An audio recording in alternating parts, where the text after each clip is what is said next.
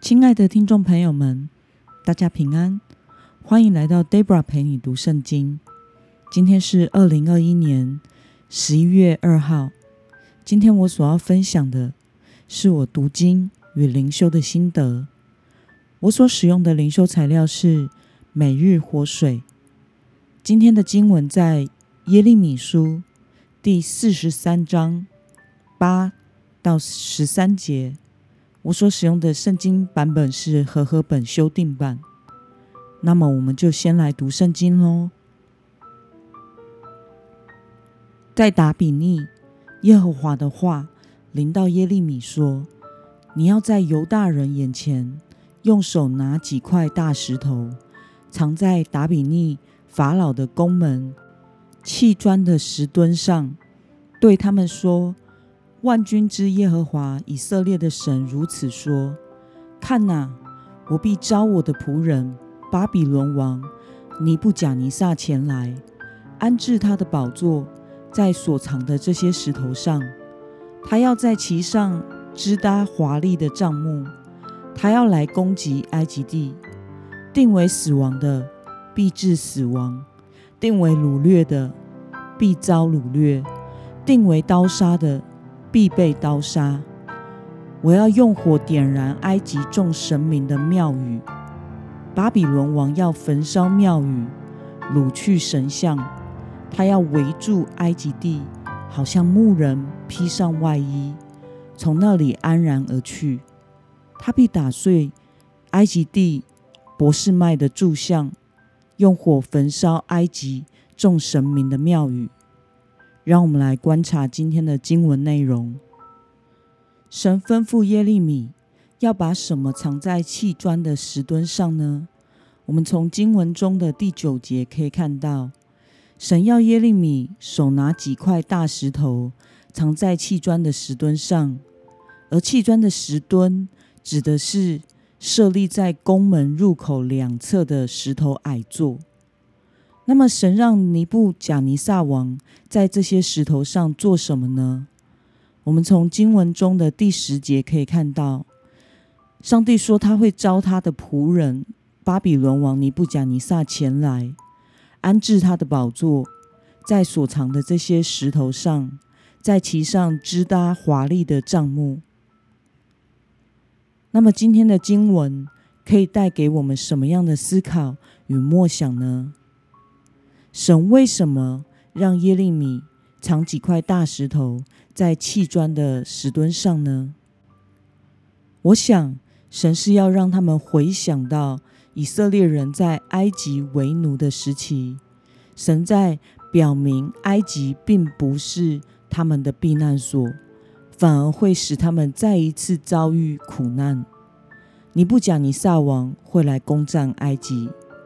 像神当年让埃及经历失去长子、精锐的部队全数遭毁灭的场景，那么耶利米的预言会让埃及人感到反感，但是他为什么还是执意的宣告？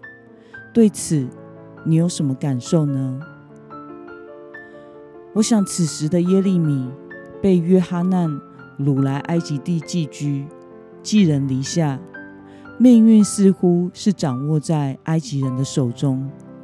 如果耶利米没有对神的话语保持着极大的确信，我想是不敢说出如此关乎埃及生存的具体预言的。而且他说的是灾难毁灭的预言，这是使他有立即性生命危险的。但是我想，在耶利米的心中明白。尽管埃及人听到会不高兴，以色列人也会抱怨神，但是神仍然是活着掌权的神，这些事必定会成就。因此，他选择忠心的信靠与顺服神，将上帝要他说的预言都诚实的说出来。那么，今天的经文。可以带给我们什么样的决心与应用呢？最近的你有没有在哪些事上经历上帝的掌管呢？在神所赐的岗位，或是在家庭中，你因相信神的同在而行的事情有哪些呢？我想，对于传道人而言，在讲台和教导上会经历的难处是：我们到底要教正确的，还是要教人喜欢听的？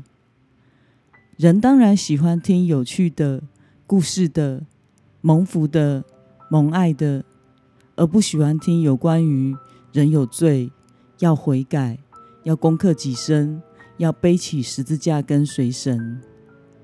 但是如果要传不灌水的福音与真理，就必须传讲人的罪性，以及正确的救恩原理，还有跟随耶稣做门徒的代价。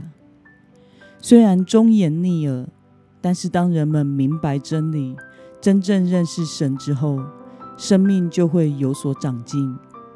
我想这是我目前在做的事，是神在赐给我的岗位上要做的。